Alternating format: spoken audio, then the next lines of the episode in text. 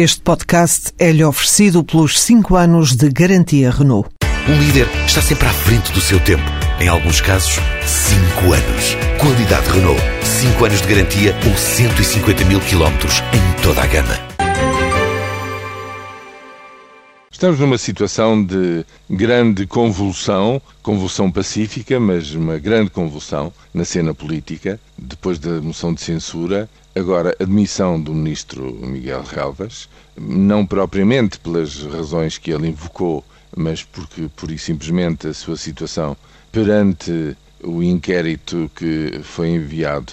para o Ministério Público, a situação dele quanto à sua licenciatura, eh, efetivamente era insustentável. Mas, enfim, esta demissão, obviamente, abre a porta para uma recomposição, uma remodelação de fundo do governo, que vem sendo reclamada inclusivamente por elementos da própria maioria que sustenta a governação do país,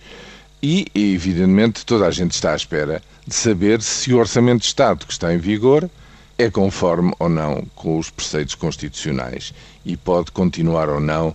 digamos, a ser posto em prática até ao fim deste ano fiscal. Isto são tudo elementos, enfim, na esfera política, mas de grande importância para a tomada de decisões de quem tem que as tomar e, portanto, para, eh, no fundo, uma incógnita sobre a previsibilidade nos tempos próximos. Eu julgo que tudo isto, evidentemente, afeta muito o investimento dos investidores, daqueles que podem estar a pensar vir a fazer negócios em Portugal e, portanto, uma clarificação rápida de tudo isto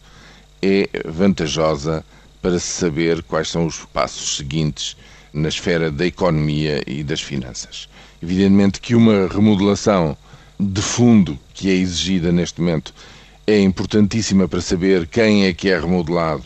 qual vai ser, digamos, a plataforma política que sai dessa remodelação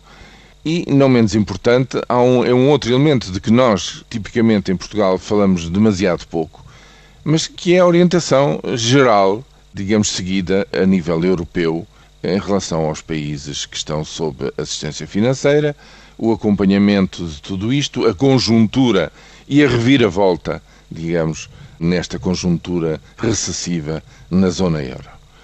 A teoria geral é de que as coisas estão a correr gradualmente para melhor e que, portanto, não é preciso fazer grande coisa. Essa é a teoria geral que prevalece nas declarações em Bruxelas e nas instituições europeias de que no, na segunda metade deste ano as coisas vão começar a melhorar e vai-se ver que vão começar a melhorar. E melhorando, o que é preciso é manter o rumo eh, disciplinadamente, digamos, de uma austeridade controlada, porventura diz-se não excessiva, mas que eh, estaria na base do saneamento de contas públicas, fundamento para o crescimento futuro sustentável daqui para a frente. Veremos o que é que isto tudo dá, mas eh, há um conjunto enorme de pontos de interrogação que vão ter que se desfazer nos próximos dias e é isso, no fundo, que os portugueses estão à espera.